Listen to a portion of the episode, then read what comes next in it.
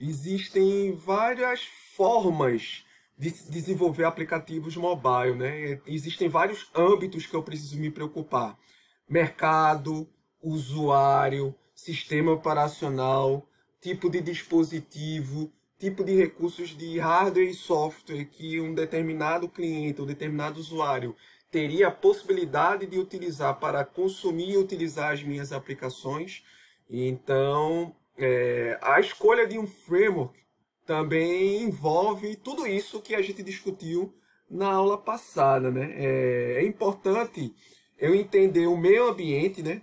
É, todas as camadas relacionadas à minha aplicação, não apenas camadas de software, mas também em relação à infraestrutura que a minha aplicação vai funcionar, em relação aos meios de transmissão que ele vai consumir, em relação à persistência. Então, tudo isso faz com que desenvolver para dispositivos móveis seja um desafio. Né? Eu preciso me preocupar com um background muito maior que eu me preocuparia se eu estivesse desenvolvendo apenas um aplicativo cliente-servidor ou um aplicativo desktop. Né? E aí é que a gente precisa discutir um pouquinho acerca desses, dessas duas metodologias de desenvolvimento que estão sendo apresentados aí no vídeo e no slide, né?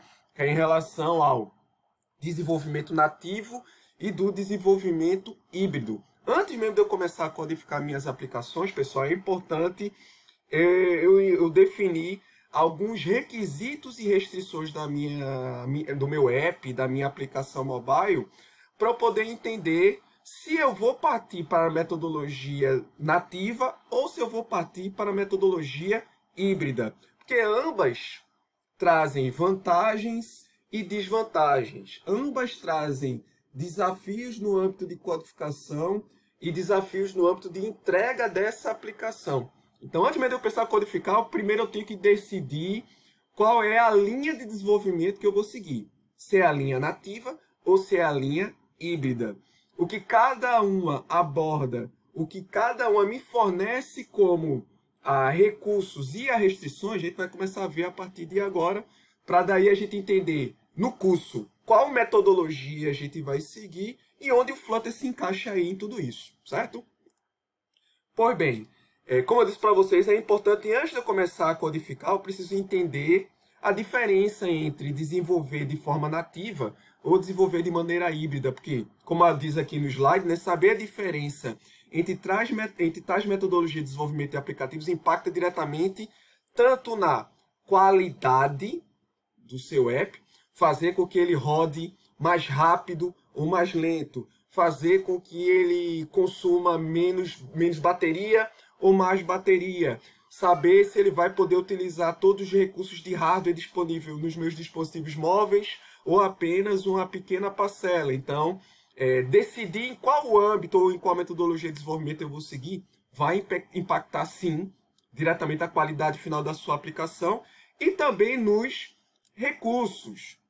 A gente vai ver que a partir de uma metodologia eu posso ter acesso integral a, a todos os recursos de hardware é, existentes naquela plataforma de hardware e software.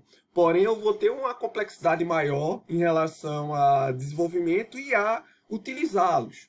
Já em outra metodologia, eu não vou conseguir ter acesso a todos os recursos de hardware e software para um determinado conjunto de dispositivos, porém, eu vou ter uma curva de aprendizagem de codificação bem menor do que eu teria se eu focasse em utilizar 100% dos recursos de hardware e software em um dispositivo. Então, os recursos também serão, o uso dos recursos serão impactados a depender se eu desenvolvo de forma nativa ou se eu desenvolvo no esquema híbrido. Então, criar um aplicativo demanda tanto planejamento de negócios, levantamento de requisitos, é, definir restrições de aplicação, definir qual é o meu cliente final, mas é importante também em relação à análise de fatores técnicos, na parte de metodologia, né?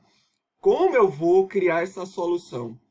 Decidindo como eu vou criar essa solução, o que é que eu tenho a meu favor para poder desenvolvê-lo, né? E a depender da análise desses fatores técnicos, eu vou ter que partir pelo desenvolvimento nativo ou pelo desenvolvimento híbrido. Então, dependendo das funcionalidades a serem disponibilizadas pelas suas aplicações, tais fatores técnicos que a gente vai discutir daqui a pouco deverão ser levados em conta e eles vão servir de bifurcação para definir minha metodologia de desenvolvimento. Mas afinal, qual a diferença entre desenvolver de forma nativa ou desenvolver de forma híbrida? Com certeza vocês em pesquisas autodidata ou lendo artigos especializados ou conversando com colegas que já atuam no âmbito mobile, é, com certeza já ouviram falar entre desenvolvimento nativo e desenvolvimento híbrido, mas eu acho que pela maioria ainda não ter ingressado de cabeça nessa área, talvez não tenham percebido as diferenças e o quanto elas impactam em projetos de aplicativos mobile. A gente vai discutir cada um deles a partir de agora, certo, pessoal? Quando eu opto por desenvolver de forma nativa, eu estou considerando utilizar recursos de hardware e software fornecidos por uma plataforma específica, por uma empresa específica, pelos recursos de hardware e software que aquela empresa específica me fornece. Então, eu estou considerando utilizar APIs e SDKs oficiais e específicas para uma marca, para é, um consórcio ou para um, um, grupo de desenvolvedores específicos, né? Porque quando eu estou escolhendo desenvolver de forma nativa, essa metodologia é uma metodologia que define é, a criação de aplicativos utilizando uma linguagem de programação específica, um conjunto de linguagens de programação específicas que fazem parte do suíte de aplicações ou de ferramentas fornecidas para um sistema operacional alvo, ou para uma plataforma de hardware e software proprietária, ou para um conjunto ferramental de um consórcio específico. Então, desenvolver de forma nativa, como o próprio nome sugere, é, você estará considerando utilizar tecnologias específicas que atendem um grupo específico de hardware e software. Né? Então, logo, ele irá funcionar apenas em uma plataforma-alvo ou em um conjunto arquitetural específico. Era o que era feito inicialmente quando o mercado de desenvolvimento focado a desenvolvimento móvel começou a surgir, né? Antigamente, ou você desenvolvia apenas para Android, ou você desenvolvia apenas para a maçã ou para a Microsoft ou para a Nokia, enfim.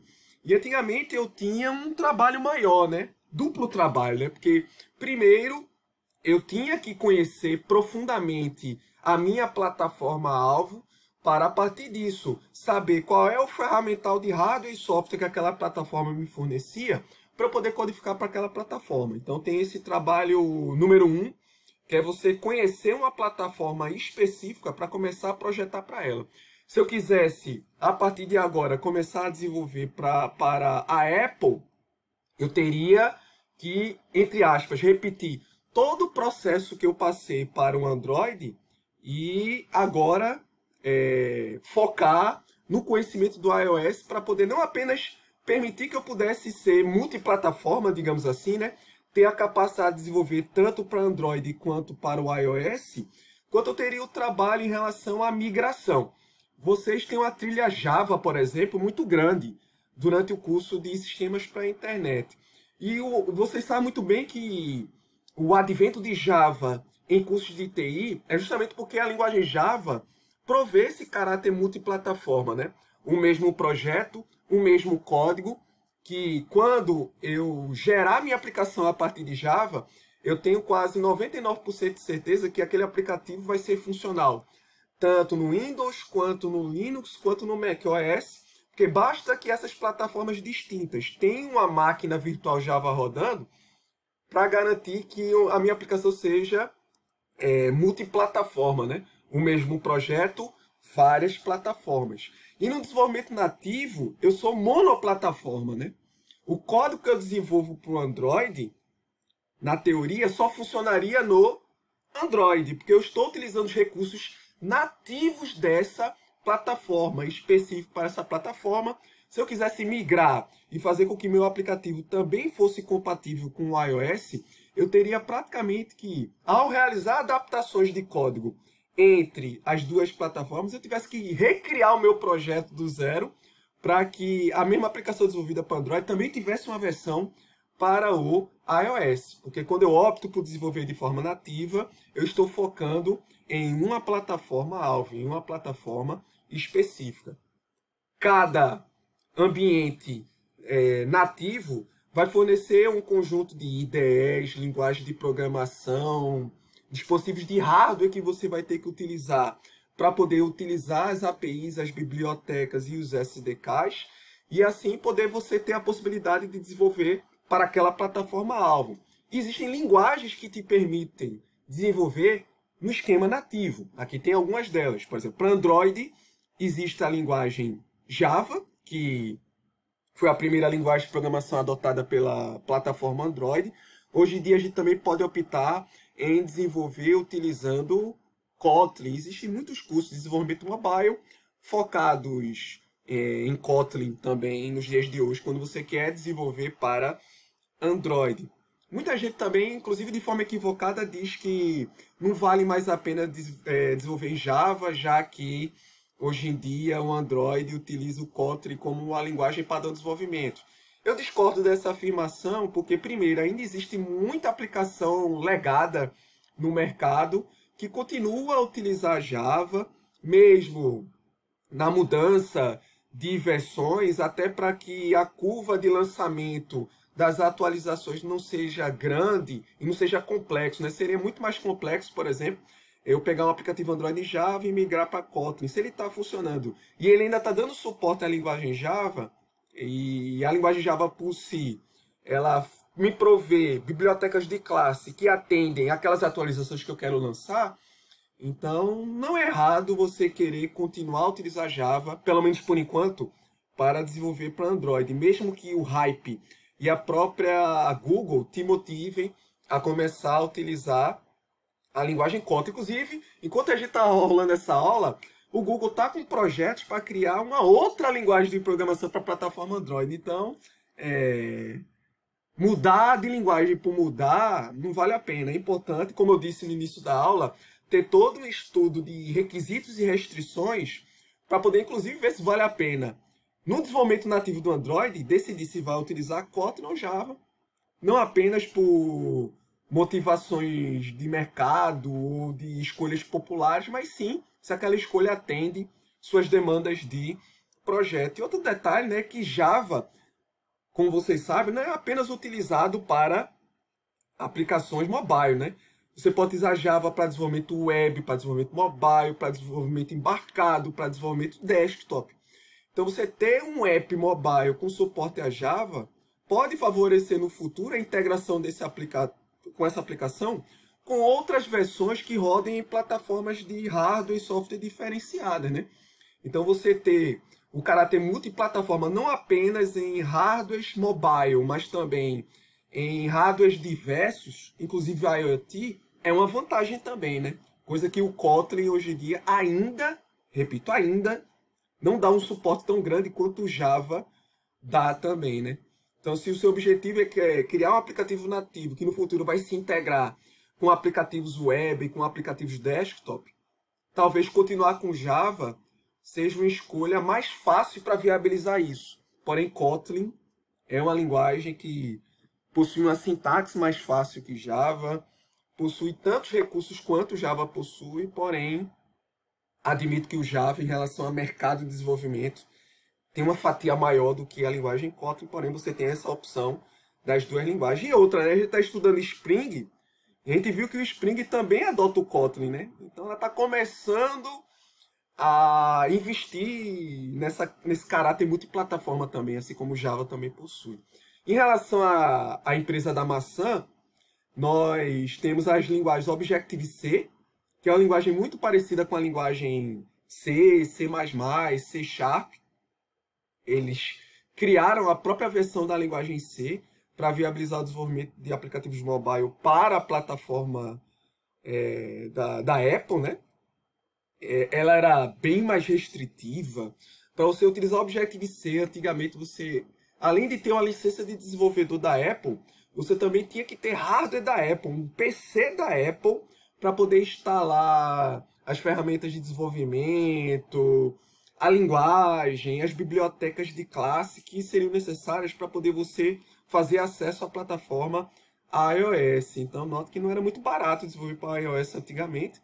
Hoje em dia nós temos o Swift, que provê uma infraestrutura bem interessante de desenvolvimento de aplicativos mobile, inclusive permitindo que você possa ter um desktop Microsoft, é, Windows ou Linux que ele vai ser compatível também. Então, eles foram meio que menos caxias em relação a te obrigar a comprar hardware da, da Apple, né? Então você pode utilizar hardwares distintos agora para poder utilizar a plataforma Swift para poder desenvolver para iOS. Você ainda continua obrigado a ter uma licença de desenvolvedor para desenvolver para iOS, é, mas agora pelo menos ter um ambiente de desenvolvimento Apple ficou mais barato, digamos assim, certo?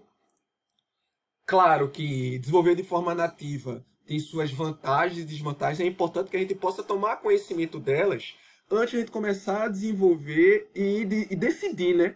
Ir por esse caminho, né? Eu quero desenvolver de forma nativa, eu quero desenvolver de forma híbrida. Então, primeiro eu tenho que considerar todas as vantagens e desvantagens para poder decidir percorrer o caminho nativo, né?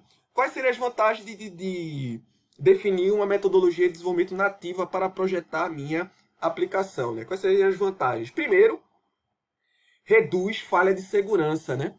Você está utilizando é, é, é, ambientes de desenvolvimento que foram criados, projetados e desenvolvidos para aquela plataforma de hardware, para aquele sistema operacional.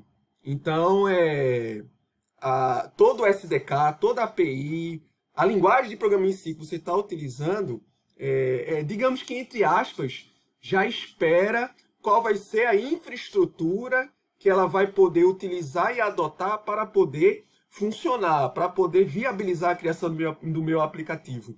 Então, como é um ambiente mais previsível, eles, é, os criadores de toda a infraestrutura de criação de aplicativos. Também fornece materiais informativos e orientações quanto ao uso daquelas tecnologias, reduz de forma drástica a questão de falha de segurança. Né? Quem é usuário, por exemplo, do, de smartphones da Apple, né? iOS, sabe muito bem que é muito difícil, por exemplo, ter um problema de travamento de um smartphone da Apple, porque a, apesar de ele ser bem restritivo, né? Mas como eu disse na aula passada, tem muito aquela lógica de uso de sandbox, de impedir que um aplicativo interfira no funcionamento de outro aplicativo, a não ser que o usuário de forma direta é, configure o sistema operacional para poder viabilizar a comunicação entre aplicativos diferentes. Então, há um controle maior em relação à segurança. Usuários de celulares Samsung já passaram por dificuldade em relação a isso. Eu mesmo passei pelo problema de pane, aquela. Me esqueci o nome correto agora do, do problema que deu nos celulares Samsung. É, pane da morte. Pane da morte, né? Que fazia com que seu, seu celular lá travasse e você só conseguia restabelecer o dispositivo depois que você desligasse, ligasse ele. E às vezes tivesse a obrigação de tirar a bateria e colocar a bateria, né? Porque como a gente viu também na aula passada, o Android é bastante popular de ser adotado por empresas fornecedoras de smartphones e tablets, porque ela é altamente customizável, né? E às vezes a customização que uma empresa X faz no Android é, não se encaixa muito bem ou perfeitamente para aquelas características de hardware que ele está provendo naquele dispositivo, né? Podem ter problemas no funcionamento do SEO, pode ter problemas no funcionamento de aplicativos que vão rodar naquele SEO que utiliza aquela plataforma de hardware. Então, é, é algo a se considerar, já que o desenvolvimento nativo faz com que eu não me preocupe muito com esse âmbito, segurança. Okay? Outra vantagem é que, como a minha plataforma de desenvolvimento está adaptada para aquela marca para aquele conjunto de dispositivos móveis, então eu consigo de uma maneira muito mais facilitada explorar o acelerômetro que está instalado naquele dispositivo, é, o processador gráfico que existe naquele dispositivo, utilizar de uma maneira mais é, eficiente e eficaz memória, utilizar de uma maneira mais sustentável bateria, porque tudo isso já foi considerado no fornecimento de recursos para aquela API ou para aquela biblioteca de classes específica, para aquela infraestrutura nativa. E eu vou ter quase 100% de, de chance de tudo aquilo que eu quiser acessar daquele dispositivo, eu consiga ter acesso, inclusive com funções, métodos, objetos e classes dedicadas para um determinado grupo de recursos de hardware para aquela plataforma. Então, é outra vantagem muito importante do desenvolvimento nativo de ser considerada. Outro detalhe também é que os aplicativos desenvolvidos de forma nativa, dado todos esses motivos que eu já disse, também costumam ter um melhor desempenho que aplicações híbridas. Daqui a pouco eu explico essa lógica de aplicação híbrida. Mas um exemplo que é palatável, que é acessível para qualquer um, é como exemplo aplicativo do Facebook. Inicialmente, não sei se vocês se lembram, mas a gente tinha muito problema com o aplicativo do Facebook quanto ao uso de é, uso não, né, ao consumo de bateria. Quem aqui não se lembra que usar o aplicativo do Facebook antigamente consumia uma bateria gigantesca, gigantesca, gigantesca. A galera até estava, caramba, eu uso o aplicativo do Facebook e eu, eu não consigo nem usar meu, meu celular por 20 minutos, o celular já está dizendo que está na, na reserva aqui. E acontecia muito. Hoje em dia a gente não tem esse problema. Também tinha muito problema de lentidão antigamente com o aplicativo do Facebook, principalmente quando você botava ele para poder atualizar o feed. Ele demorava muito mais do que o aplicativo atual do Facebook. Né? Por quê? Né? Antigamente, o aplicativo do Facebook foi desenvolvido utilizando lógica híbrida e não lógica nativa. E à medida que ele foi adquirindo feedbacks dos usuários e vendo as necessidades de atualização para permitir que ele pudesse ter uso mais sustentável, eles migraram né, a metodologia. Né? Então, na versão 2, 3 sucessivamente do Facebook, né, eles já consideraram desenvolver ele de forma nativa, porque bateria era um calcanhar de Aquiles para o aplicativo do Face. Muita gente deixou de instalar o bendito aplicativo no celular, porque ele ocupava muito, é, muito disco, né? digamos assim. É, capacidade, é, era exigido uma grande capacidade de armazenamento. Ele era muito grande, tinha muitos mega.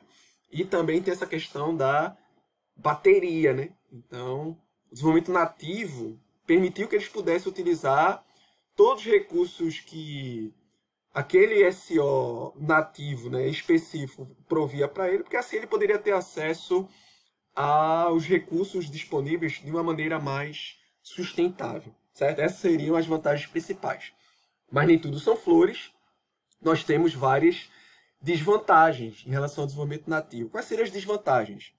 Curva de desenvolvimento mais acentuada, porque agora você não tem que aprender apenas uma plataforma, né? Se você quiser é, ter acesso a todas as fatias de mercado, todo tipo de cliente, todo tipo de usuário, todo tipo de dispositivo móvel, você vai ser obrigado a conhecer todas as plataformas que você quer atuar, todas as ferramentas de desenvolvimento providas por aquelas plataformas e ter um conhecimento mais interdisciplinar multidisciplinar também, né? Então isso vai exigir mais tempo de estudo, mais tempo de codificação, mais tempo de trabalho, né? Grandes poderes exigem grandes responsabilidades, como diria o Peter Parker, né? Então, o, o tio Ben que diga, né? Então, é para eu poder ter acesso a todos os recursos de hardware e software de uma plataforma, eu preciso conhecê-la profundamente, portanto, eu vou ter uma curva de desenvolvimento e de estudo bem mais acentuada. Não, não existem muitas guarda-chuvas para poder acessar recursos específicos, a depender da plataforma, claro. Maior custo de desenvolvimento, eu preciso, a depender da plataforma que eu escolher para desenvolver, pagar a licença, pagar o direito de vender aplicativos naquela loja de aplicativos para aquela plataforma. Eu vou ter que ter uma equipe multidisciplinar, por exemplo, eu abri uma startup onde meu objetivo era criar um aplicativo de monitoramento de georreferenciamento para atletas de corrida de rua. Vulga Strava, né? Aí, como eu tinha uma equipe, eu, eu, é, eu tenho um projeto de baixo custo, mas eu queria desenvolver de forma nativa para poder ter acesso mais facilitado ao GPS, ao acelerômetro, para poder eu pegar também pedômetro, né, contar passos do celular, do smartphone. Eu decidi trabalhar com um nicho específico. Eu decidi desenvolver para Android. Então eu contratei pessoas que tinham proficiência com a tecnologia Android, com dispositivos é, Android, e eles me entregaram a versão 1.0 do aplicativo. Eu, pude, é, eu consegui disponibilizar para o mercado o meu aplicativo dentro das restrições e requisitos que eu tinha definido para essa primeira versão. Consegui usuários, consegui clientes, mas agora a galera do iOS também está pedindo a versão do meu aplicativo. Muita gente está querendo utilizar, mas não utiliza ainda porque eu desenvolvi ele de forma nativa. Então ele não está disponível para iOS ainda. Então eu vou ser obrigado ou, ou a treinar essa galera que já trabalha com Android, ou contratar uma outra equipe, agora uma equipe de iOS, para poder desenvolver a mesma, a, o mesmo aplicativo que eu tinha criado para Android, agora para iOS. Então eu vou ter um trabalho muito maior, inclusive com mais custo para poder ter o mesmo aplicativo em plataformas distintas, se eu optar por desenvolver de forma nativa, ok? Na necessidade de desenvolvimento para plataformas diferentes, deverão ser programadas e compiladas versões diferentes dos aplicativos. É aquela vantagem do Java, né? Para Java, basta eu compilar uma aplicação para a minha máquina virtual Java que qualquer sistema operacional que tenha a máquina virtual Java instalada vai ter a possibilidade de executá-la. Certo, pessoal? Quando eu desenvolvia aplicações na linguagem C, por exemplo, se eu compilasse um aplicativo na, na, no sistema operacional Windows, ele só funcionaria para o sistema operacional Windows. Se eu quisesse fazer com que ele funcionasse para Linux, para Unix, eu teria que recompilar, eu teria que verificar o meu código novamente para aquele SO específico. E muitos erros ah, aconteciam nesse processo, porque muitas demandas de software que eu tinha codificado em C e que funcionariam no Windows, não necessariamente, ou, ou melhor dizendo, na maioria das vezes não iriam funcionar no Linux. O tipo inteiro que eu posso representar no Windows pode ser diferente do tipo inteiro que o Linux tem suporte. Então, até mesmo para tipo de variável, eu teria um impacto. Certo? Então, se eu considerar desenvolvimento nativo, eu, é, não é que eu vou fazer pequenas alterações de projeto para que um aplicativo que rode no, no iOS possa rodar no Android. Vão ser alterações drásticas, que pode até, inclusive, fazer com que venha a valer mais a pena criar o um aplicativo do zero, inspirado apenas no levantamento de requisitos que eu fiz para o aplicativo do iOS, em detrimento do Android, do que pegar um projeto Android e tentar adaptar ele na mão. Então veja o custo de desenvolvimento que isso gera, né? Isso tem que ser considerado. E o gerenciamento de I/O específico para cada plataforma, né? Cada plataforma tem, tem um conjunto de componentes de hardware específico, tem tamanho de tela específico, inclusive até mesmo se eu considerar apenas o Android, né? O Android possui uma gama de plataformas de hardware compatíveis com ela, né? Então, mesmo que eu considere apenas desenvolver para Android, eu tenho que considerar que existem marcas, empresas diferentes que utilizam ah, o mesmo sistema operacional. Inclusive, eles adaptam ou criam suas versões do Android para os seus produtos. Isso vai interferir também no desenvolvimento nativo, né? Que eu tenho que considerar fazer com que o meu aplicativo rode no Android da Samsung e no Android é, dos dispositivos da Vodafone, por exemplo. Então, mesmo que eu opte por uma plataforma específica, não é garantido que ele funcione 100% em toda a suíte de produtos existentes para aquela plataforma. Então, é, é uma vantagem que, a depender da plataforma, não seja tão vantagem assim. Ok, pessoal? Em relação ao desenvolvimento híbrido, né, pessoal? Como vocês podem ver aqui no slide, um aplicativo híbrido é aquele desenvolvido para funcionar em várias plataformas. É aquela lógica da linguagem Java. Mesmo projeto atendendo várias plataformas de hardware e software diferente.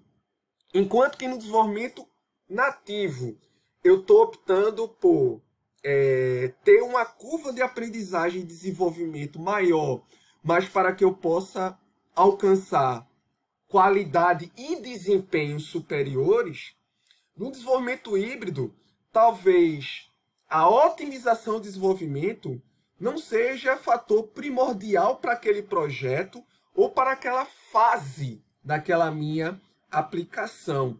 Meu interesse é poder utilizar a maior quantidade de dispositivos e plataformas diferentes que eu puder. E eu tenha o menor trabalho possível para atingir esse objetivo. Meu foco inicial não é desempenho. O meu foco inicial é, via, é, é confirmar plano de negócio. Saber se o meu aplicativo de fato vai ter demanda de uso. Ou eu estou criando um aplicativo que não vai utilizar recursos nativos de uma plataforma específica. Ele vai utilizar recursos que são comuns para plataformas diferentes. Então não vou ter um impacto de desempenho grande.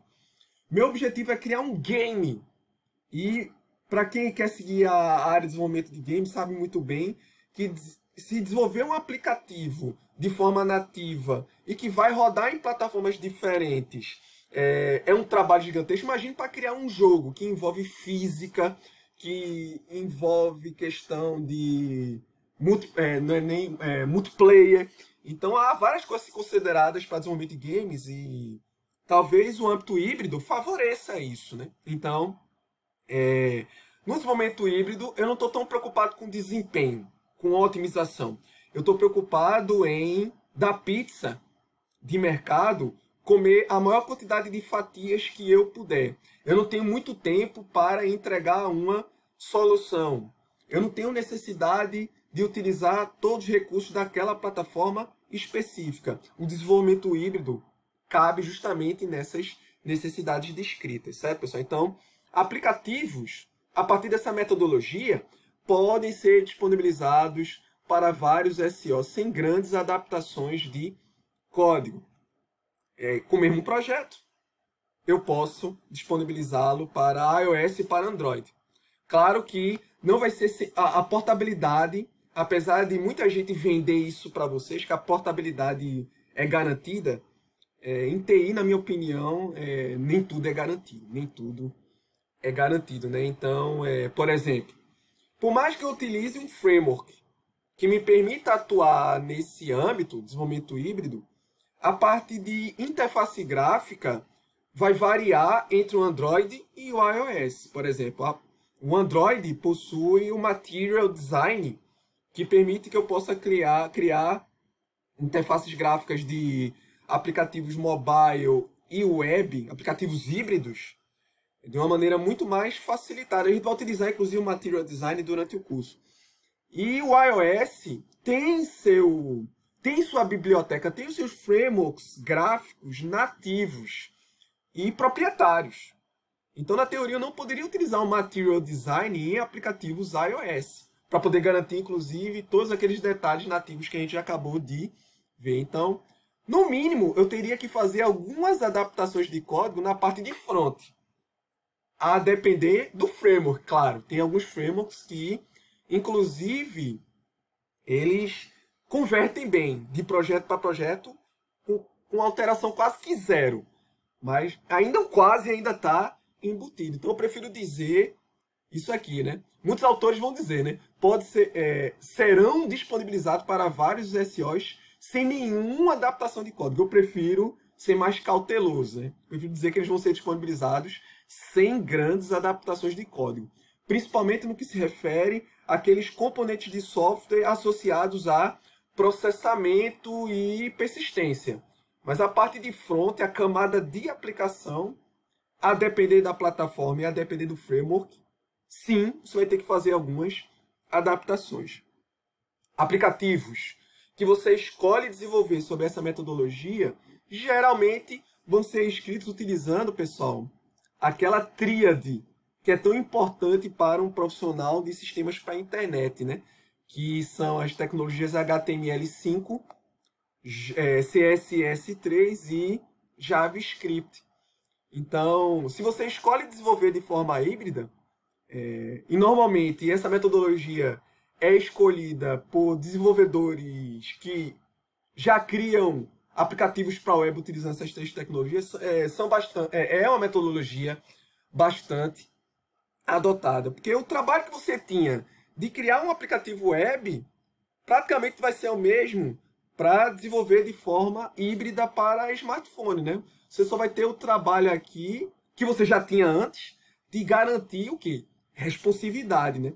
Fazer com que os layouts desses aplicativos possam se adaptar a qualquer display de smartphone. Mas a parte de processamento e a parte de front, a metodologia de codificação e de criação desses recursos são praticamente o mesmo, né? Claro que com o uso de alguns empacotadores de software que existem no mercado, né?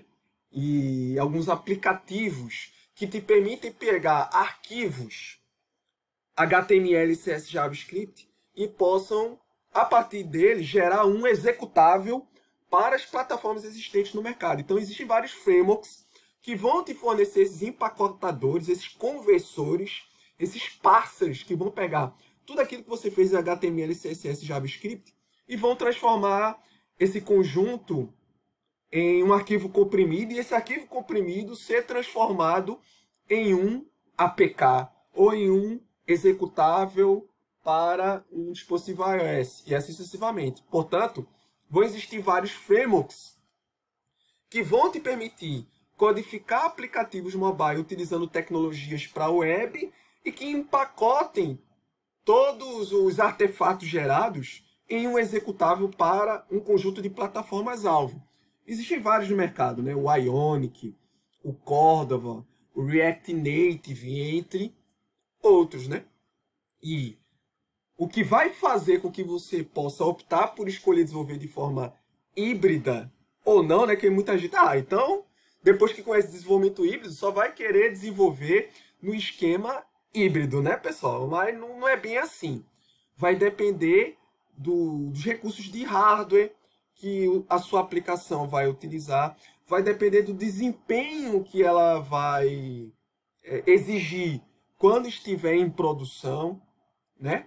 Vai depender é, se aquele conjunto de sistemas operacionais que você escolheu de fato prover recursos de hardware e de sistema operacional para que de fato ele consiga funcionar de forma como você havia planejado. Né? Então, apesar de não ter o mesmo desempenho de um aplicativo nativo, um aplicativo híbrido costuma ser mais simples e rápido de desenvolver. De desenvolver.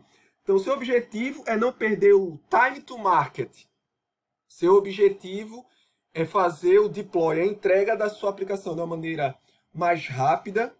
Se você não, não conhece nenhuma linguagem de programação nativa, mas você sabe muito bem trabalhar com JavaScript e criar front com HTML e CSS, ou se você quer prototipar um aplicativo e, e, e fazer testes de mercado antes de, de lançar uma solução nativa, o desenvolvimento híbrido de fato se encaixará melhor aos seus objetivos de projeto que a partir do desenvolvimento híbrido, você vai fazer entregas mais rápidas e mais simples. Inclusive aqui no curso, né? Você chegar nessa disciplina já pagando disciplinas de HTML, CSS e JavaScript. Então, a parte do desenvolvimento híbrido, nada te impede de criar um aplicativo mobile a partir de agora. Mesmo não dependendo de tecnologias híbridas como foram mostradas aqui no é, no slide. Mas é claro que, assim como o desenvolvimento nativo, desenvolvimento híbrido, no desenvolvimento híbrido, nem tudo são flores também, né? Mas quais seriam as vantagens? Muitas a gente já descreveu. Código interpretado pela maioria das plataformas móveis existentes no mercado. Daqui a pouco eu vou dizer o porquê que eu consigo é, executar aplicativos desenvolvidos de forma híbrida em plataformas diferentes, porque eu ainda tenho a figura ainda proprietária do iOS. Eu ainda tenho características específicas para o Android, né? O que faz eles funcionarem ao mesmo tempo em plataformas distintas? Eu vou discutir daqui a pouco. Mas isso é viável, certo? Menor custo de desenvolvimento. Agora, eu não preciso contratar uma equipe focada em Android ou treinar essa equipe no futuro para trabalhar em iOS ou ter equipes distintas, multidisciplinares. Agora eu posso pegar a galera de desenvolvimento web e dizer, ei galera, agora utiliza esse framework aqui porque eu quero portar esse aplicativo de cadastro de paciente que a gente criou para rodar em navegador, agora eu quero que ele rode mobile, certo? Então, é, a mesma equipe desenvolvendo aplicativos para plataformas distintas utilizando uma única tecnologia, um único conjunto de tecnologias, então fica muito mais barato. É, curva de desenvolvimento menos acentuado, como eu disse, HTML, CSS e JavaScript, né? É o mínimo que vocês poderiam utilizar para poder viabilizar a criação do aplicativo híbrido e a prototipação de apps mobile é menos custosa. Imagina, eu quero, eu tenho uma ideia de um aplicativo que eu desenvolvi no projeto integrador e eu queria desenvolver e disponibilizar uma versão gratuita para ver se eu não estou viajando. De fato, esse meu aplicativo vai ser utilizado por muitas pessoas e vai ser interessante para mim investir nesse aplicativo no futuro. É lógico que se, que se você escolher uma metodologia híbrida para isso, você vai ter um impacto no aprendizado e no desenvolvimento bem maior, né? Você vai demorar para fazer esse teste de mercado. Desenvolvimento híbrido não, né? Eu posso criar primeiro um aplicativo responsivo HTML, CSS, JavaScript disponibilizar que nem o Facebook fez, por exemplo. Viram que a demanda aumentou, é, o aplicativo começou a não dar conta da demanda e nem da qualidade exigida para aquele tipo de aplicativo. Aí, ah, agora, galera, agora vamos partir para algo mais otimizado, vamos criar um aplicativo utilizando tecnologia nativa agora.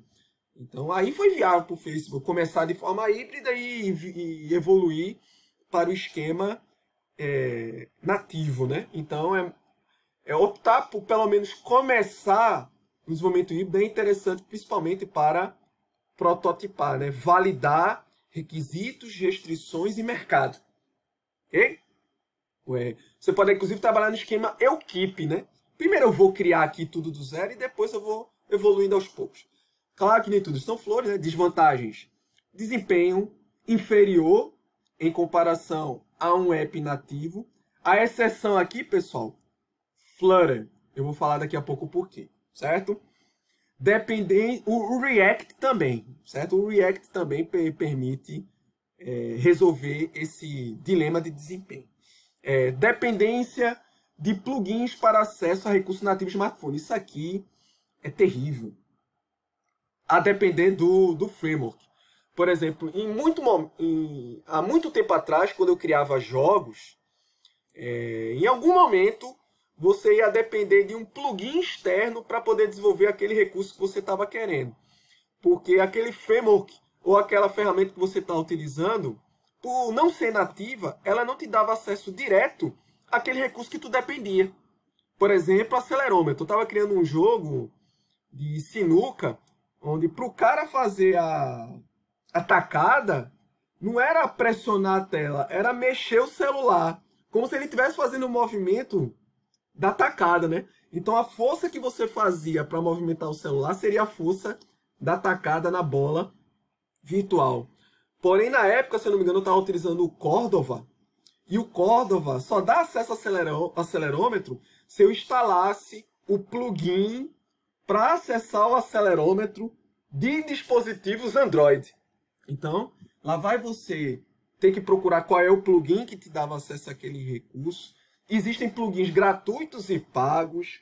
Existe plugin com boa documentação e documentação péssima, terrível.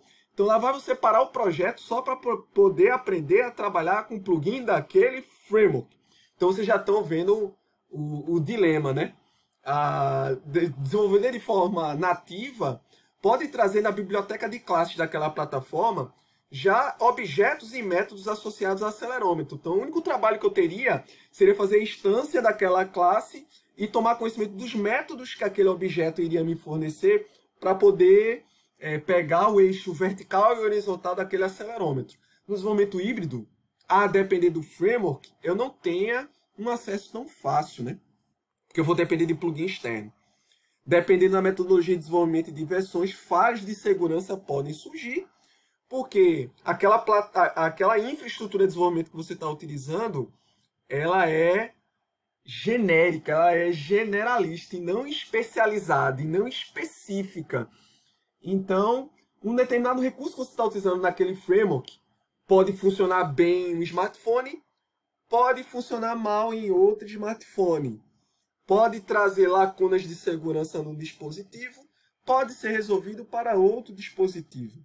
Pode te exigir fazer testes exaustivos em uma plataforma, em outra não.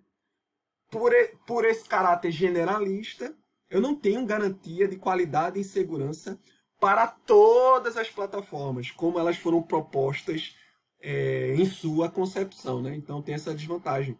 Eu não teria tantos problemas se eu optasse pelo âmbito nativo. Né? Ilimitado quanto à necessidade de desenvolver apps mais complexos. Né? Se meu objetivo é utilizar, de novo, o acelerômetro, vão ter frameworks que vão me prover aquele recurso, vão ter outros que não vão me prover, vão ter outros que vão me prover de forma indireta, né? Então, se é uma necessidade primordial, uma restrição, é, utilizar o acelerômetro, talvez aquele recurso que eu dependa possa restringir o uso desse escopo de desenvolvimento híbrido. Né? O tempo de uso do smartphone, o tempo de uso do aplicativo é importante. Por exemplo, eu criei um aplicativo médico, onde ele simula um router aqueles aparelhinhos que ficam ligados 48 horas, no, no, de 24 a 48 horas no usuário, né, para poder capturar sinais eletrocardiográficos. Se o meu, o meu aplicativo consome muita bateria do meu smartphone, é, é lógico que ficou inviável para mim utilizar o desenvolvimento híbrido, porque ele vai exigir um pouquinho de bateria do, do, do dispositivo. Então, meu aplicativo não, não vai conseguir rodar na plataforma da maneira como eu planejava, porque eu não vou conseguir essa economia de bateria o suficiente para o meu celular ficar ligado por 24 horas. Entenderam? Então, isso é uma desvantagem também no desenvolvimento híbrido. Aí surge essa pergunta, né, pessoal? Beleza, Tiago, então, qual metodologia eu devo seguir? A metodologia nativa ou a metodologia híbrida? Então vamos lá, né, pessoal? Como eu digo para vocês em todas as nossas aulas, tudo em TI depende. tudo depende, né, pessoal? É, como a gente viu, cada metodologia tem suas vantagens e desvantagens, né? E tudo isso vai se encaixar a depender do projeto que eu esteja criando, né? Que tipo de aplicativo eu estou criando? É um jogo? É um aplicativo que vai rodar por muito tempo? é apenas um aplicativo casual, é um aplicativo que pode ser utilizado tanto no smartphone quanto no desktop. É, meu aplicativo não tem tantas restrições assim. Eu não tenho uma equipe, ou eu não tenho condições de contratar uma equipe multidisciplinar. Então, tudo isso vai depender de vários fatores. Tudo dependerá da complexidade da aplicação a ser desenvolvida. Ele utiliza muitos recursos de hardware ou ele não utiliza? Do tipo de aplicativo a ser desenvolvido, é um game? Se for um game, desenvolvimento híbrido vai inclusive viabilizar que você possa criar esse jogo com equipe reduzida. Da equipe alocada para desenvolver o app, eu só tenho programadores que só dominam Java, que só dominam JavaScript, que eu só tenho cliente. Eu fui contratado por um órgão público e nesse órgão público os gestores só utilizam iOS. Então não adianta desenvolver um aplicativo Android para essa empresa. Então vai depender também disso. Do público-alvo, né, como eu já disse, acabei de dizer, né, a base de clientes, dos dispositivos-alvo que você queira desenvolver, de como você quer entregar esses aplicativos. É por loja de aplicativos? é pelo site da empresa, é, é para rodar no navegador do dispositivo, entendeu? De quanto você está disposto a investir. Ah, se eu tenho dinheiro para contratar uma equipe grande, eu não vou para o desenvolvimento híbrido. Vou contratar equipes que vão ficar dedicadas a desenvolver os aplicativos para plataformas diferentes de acordo com os requisitos e restrições do projeto. Então, se eu tenho dinheiro para bancar, meu velho, vou para o desenvolvimento nativo. Ah, não tenho tanto dinheiro assim, na verdade só tem eu para desenvolver. Vá para o esquema híbrido. Então vai depender do balanceamento custo-benefício também. Ora, se eu estou criando apenas um aplicativo que eu vou digitar quanto eu ganho no mês, o produto que eu quero comprar e ele vai dizer se vale a pena comprar ou não, é, ou, ou escolher ou não um determinado âmbito de desenvolvimento, de boa.